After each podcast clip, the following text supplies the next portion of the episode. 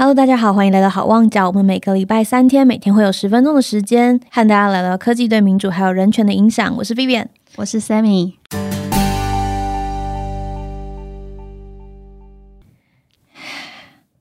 每次讲这个都要从叹气先开始，真的。对，前几次我们聊算是还有点开心的情绪，但是今天就有种这人家这个孔子说的“哀今勿喜”，有没有？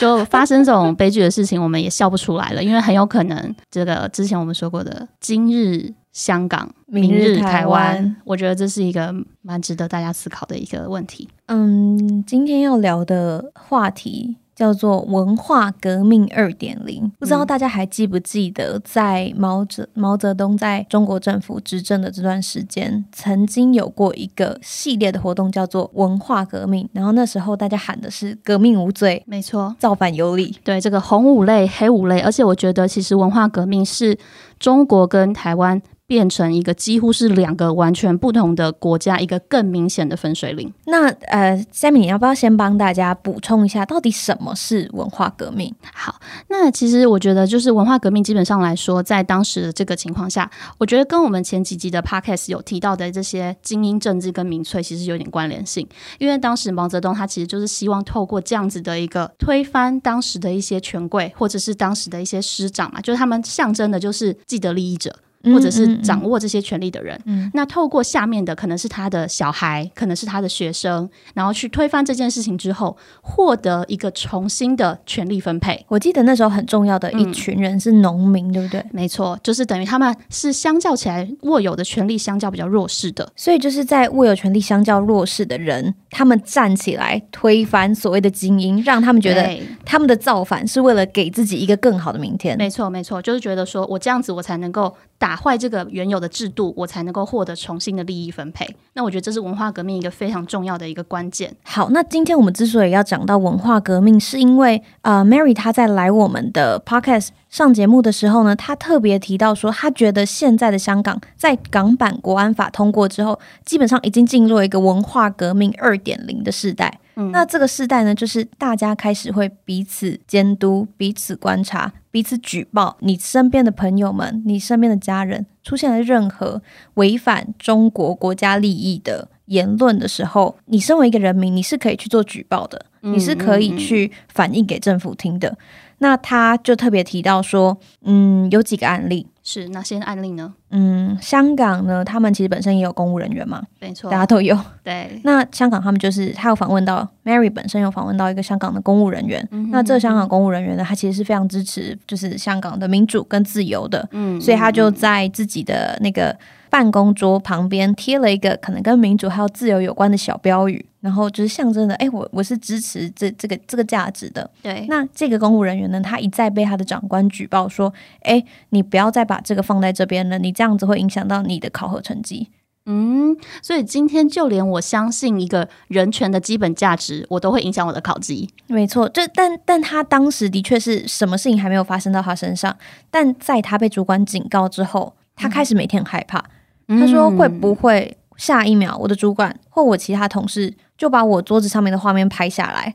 然后分享给谁，或者是怎么样到哪里去举报我？”对他一直处于这个担心的状况之下。那这件事情其实不止发生在香港的公务体系里面，因为大家可能想说：“OK，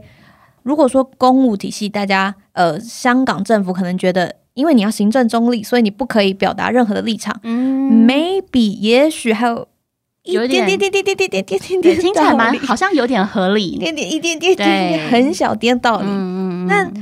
说真的，他还有在其他的行业里面就有发现这个状况。对，另外一个 Mary 报道到的是，现在香港很多的老师也都开始面临这件事情。嗯，呃，目前已经有大约两百个老师因为被检举在考卷中出题。讲到民主自由，或者是反送中运动，或者在上课的期间讲到这件事情来龙去脉，嗯，因为这些行为而被举报，嗯，已经有两百个了。对，而且其实刚好最近就是二十号才发生的事情，是香港中文大学就已经有教授被学生举报了，就是也不过就是我们现在录影的录音的前两天，你说有香港中文大学的教授对被同学举报，然后呢，所以他就被带走了。你说被带走是被逮捕吗？他基本上来说，他就是讲说他有做一些毁坏的情况，所以呢，校方就请警方来这边处理。那基本上应该是会带去稍微的询问一下，但是会被带去做什么其他事情，报道里面并没有太多的解释。哦，我想可能也不一定有办法做出这个解释，因为大家不知道后续会怎么被处理。对，而且我觉得自从这个香港国安法出来之后，其实。呃，可以说是罪名莫须有，你知道吗？我今天你做什么事情，我都可以去想一个名目，把这个事情串联起来，然后就说你就是有做这件事。我觉得已经到可以说是这个法已经无限上纲到这种程度了。对，甚至 Mary 的另外一个访问，他是去呃访问到呃在香港的医生还有护理人员。对，那他访问的内容呢，就是有医生提到说。呃，因为他有一天治呃，就是在看病的时候，帮一位香港的警察看到病，然后他身上有别一个别针，就是说他可能光复香港时代革命这样子的一个标语。对，那这个医师，这个医生也被就是这个警察举报，然后导致现在医院体系。大家也就是人心惶惶，开始这样，甚至会让比如说医生、护理人员，他们不知道该不该去帮警察治疗，或者是觉得帮警察治疗对他们来说是有风险的一件事情。没错，那就是不同行业的人狗咬狗。对，而且而且，其实你可以去想象说，我们之前看到文化革命的这种所谓的文化浩劫，原本以为只是在历史上面会出现的东西，就觉得它可能已经只是过去曾经发生过的事情了。结果殊不知，现在竟然就在香港卷土重来，然后正在发生，然后正在做一个大家都已经把言论自由或者是各种方面你认为理所当然的事情，全部都抹杀掉了。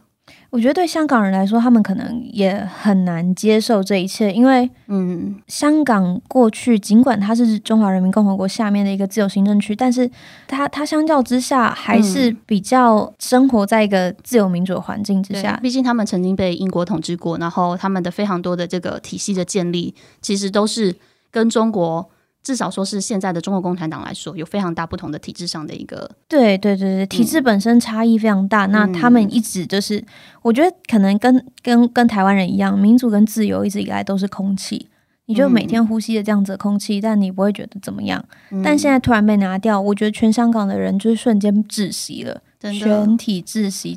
突然被压住喉咙，你什么什么也没办法表达，什么都吸不到。对，然后就这样子慢慢的。没错，而且其实说到这个，其实大家应该有想过，说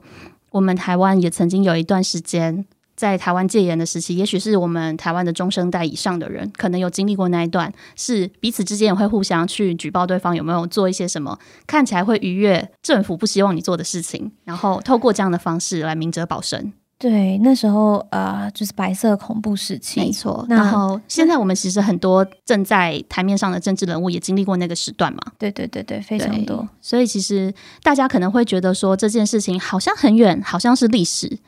但其实非常近。嗯，而且就是国际的情势一直在变化，我觉得台湾的人民需要保持更敏锐的态度，在观察这些事情。白色恐怖时期就是大家人人心中都有一个小警总。对，然后在这个小警总呢，会在你心中默默的执法，去就是审判自己，也审判别人。没错，呃，最近那个促转会，他们开始在推，就是一系列到底为什么需要转型正义？对，对的。那其中就是白色恐怖时期，它所代表的那个威权体制，它所谓代表那个威权的权力的无限上纲，其实就是他们想要翻转的一个呃的一个形象之一。但现在这件事情，呃。在香港享受了这么多年的民主之后，却回到了他们身上。那你觉得香港人会遵守吗？大家会，嗯，人民会愿意照做，就开始比如说举报彼此吗？说真的，就是如果就我目前看到台面上林郑月娥的话，我相信会有林郑月娥们愿意做这件事情。因为老实说，今天人在生活，像我们其实老一辈有经历一些戒严的人，他们很常说什么？不要讨论政治，嗯嗯，你做好你自己就好了。那呃，那个谁当总统都没关系。其实他们那时候这样子的言论的背后，其实已经代表他们当时对那样的情况是有所恐惧的。所以他们透过这样的言论去好像说我不在意政治，因为我自己过好自己的生活就好了。那会不会其实很多的香港人，他们经历了之前的那个抗争，他们其实心里是有恐惧的，因为当他们发现他们已经这么奋力的搏斗之后，看起来还是没有办法抵过幕后那一双隐形的手，然后他们是不是就有可能会变成有些人也许会还是积极的奋斗到最后一刻，可是有些人会不会就选择？缩身，决定说这个英雄比气场，所以我就慢慢的哎低调一点，好好的做我的小生意，好好的生活在呃，我也许还有小孩什么什么之类，就是呃，我当然也不会对他们这样的行为说有任何的那个，毕竟选择这件事情是，例如嗯，就是你你你有很多的机会成本是你自己在衡量的，所以这个我真的只能说，他们的选择不管选哪边，其实对他们来说都很艰难。我觉得，如果是我，我真的没有办法保证我会是为了民主、跟自由还有人权站到最后的人。嗯，因为除了这些价值之外，当然你还有生活温饱，你还有家人的安全。没错，万一你今天没有举报某一个人，他最后会连坐罚到你的家人，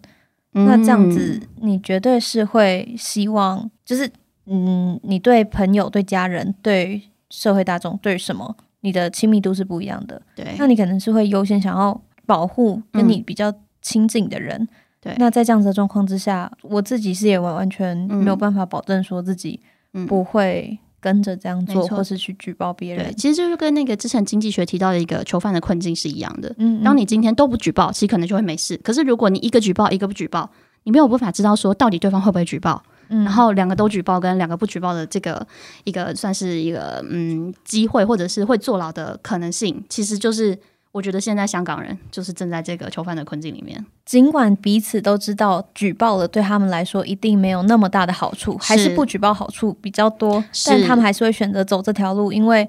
他们没有办法承担那个不举报的风险。对，非常有可能。我觉得，当然我这样讲，可能也许是呃。比较保守一点，或者是比较没信心一点，但是，嗯，我觉得就人性的角度来看，乃至于就我们自己台湾人的角度，我们台湾人自己其实也会做这件事的。好，那这集先收在这边，我们接下来再继续讨论。下一集我们会讲的是中国他们现在在做的言论审查，嗯，这个也是非常值得讨论的地方。好，那如果你喜欢这样子的讨论呢，希望不要太沉重，我们最后笑两声给你听。